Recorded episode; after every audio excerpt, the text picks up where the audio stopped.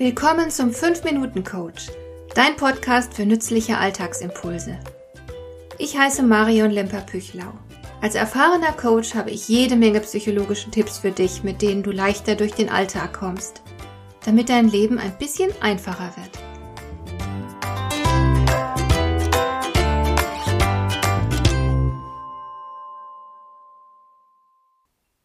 Ich bin kein Stadtmensch und vermeide es, Einkaufstouren durch die Stadt zu machen.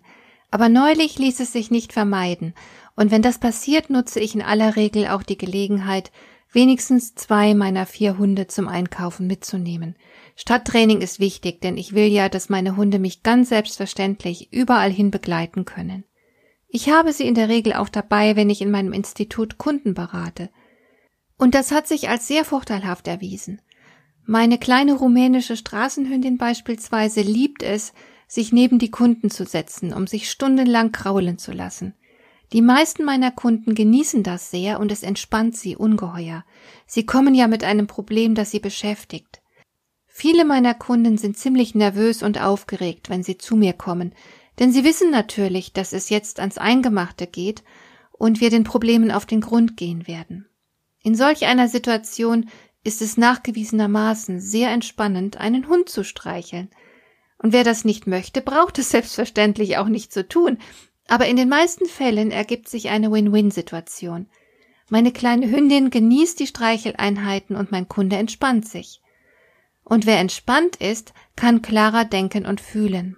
Auf diese Weise kann man auch leichter zu Lösungen kommen. Also alles gut. Dass Hunde gut für die Seele sind, hat die Wissenschaft längst in unzähligen Studien nachgewiesen. Ich selbst habe jahrelang mit meiner therapeutisch ausgebildeten Golden Retriever Hündin Besuche im Pflegeheim gemacht und ich konnte hautnah miterleben, wie so manch alter, schwerkranker Mensch regelrecht im Kontakt mit meinem Hund aufgeblüht ist. Auch Bürohunde sind immer beliebter, weil sich ihr guter Einfluss allmählich herumspricht. Sie sorgen für ein entspannteres Arbeitsklima und bessere Kommunikation unter den Menschen. Und dennoch, als ich neulich meine Einkaufstour in der Stadt gedreht habe, hatte ich zwar nur meine beiden kleinen Hunde dabei, aber zweimal gab es eine Situation, in der Menschen fast panisch beiseite gesprungen sind. Dabei benehmen sich meine Hunde tadellos und hatten überhaupt kein Interesse an der betreffenden Person. Sie haben sich an mir orientiert und die Passanten ignoriert. Zudem sind wir in einigem Abstand an diesen Leuten vorbeigegangen und die Hunde wurden an kurzer Leine geführt. Die Angst hatte also keinen realen Anlass. Sie war einfach nur irrational und unpraktisch. Es handelte sich um reines Kopfkino. Möglicherweise ist einer dieser fast panischen Menschen ja in der Vergangenheit mal gebissen worden. Dazu gibt es zwei Dinge zu sagen. Erstens, negative Erfahrungen gehören zum Leben dazu. In der Regel machen wir negative Erfahrungen, wenn wir etwas falsch machen.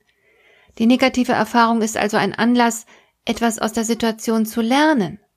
Denke beispielsweise mal an ein scharfes Küchenmesser. Hast du dich schon mal geschnitten? Ich fürchte, das ist uns allen irgendwann mal passiert und den meisten von uns sogar mehr als einmal. Was lernt man daraus? Doch hoffentlich mehr Geschick im Umgang mit scharfen Messern. Du wirst in aller Regel nicht daraus lernen, Küchenmesser zu vermeiden. Und so ist es eben unter anderem auch mit Hunden und mit vielen anderen Dingen. Ein Mensch, der gebissen wird oder sonst eine negative Erfahrung macht, hat vorher fast immer etwas falsch gemacht. Und die logische Folge wäre doch, dass man sich über den richtigen Umgang mit Hunden oder sonst was informiert und in Zukunft Fehler vermeidet, statt Hunde oder scharfe Messer. Denn zweitens sollte eine negative Erfahrung nicht zu Vermeidungsverhalten führen, weil man sich damit enorm einschränkt und sich so richtig Stress macht. Wenn du beispielsweise Angst hast, dich zu blamieren, dann ist es eine ganz schlechte Idee, alle Situationen vermeiden zu wollen, in denen du dich blamieren könntest. Viel klüger wäre es doch zu lernen, wie man sich angemessen verhält und auch wie man Blamagen wegsteckt. Dann könntest du dich nämlich sehr entspannt auf alle möglichen Situationen einlassen und würdest auf diese Weise viele interessante und bereichernde Erfahrungen machen. Aus diesen Gründen rate ich unbedingt dazu, sich mit Ängsten auseinanderzusetzen und sie als Möglichkeit zum Lernen zu begreifen. Wir können zwar nicht verhindern, dass Ängste entstehen, aber wir können auf jeden Fall entscheiden, wie wir auf unsere Angst reagieren wollen. Hat dir der heutige Impuls gefallen? Dann kannst du jetzt zwei Dinge tun. Du kannst mir eine Nachricht schicken mit einer Frage, zu der du gerne hier im Podcast eine Antwort hättest. Du erreichst mich unter info@lemper-püchlau.de. Und du kannst eine Bewertung bei iTunes abgeben, damit diese Sendung für andere Interessierte sichtbarer wird. Schön, dass du mir zugehört hast. Bis zum nächsten Mal eine gute Zeit für dich.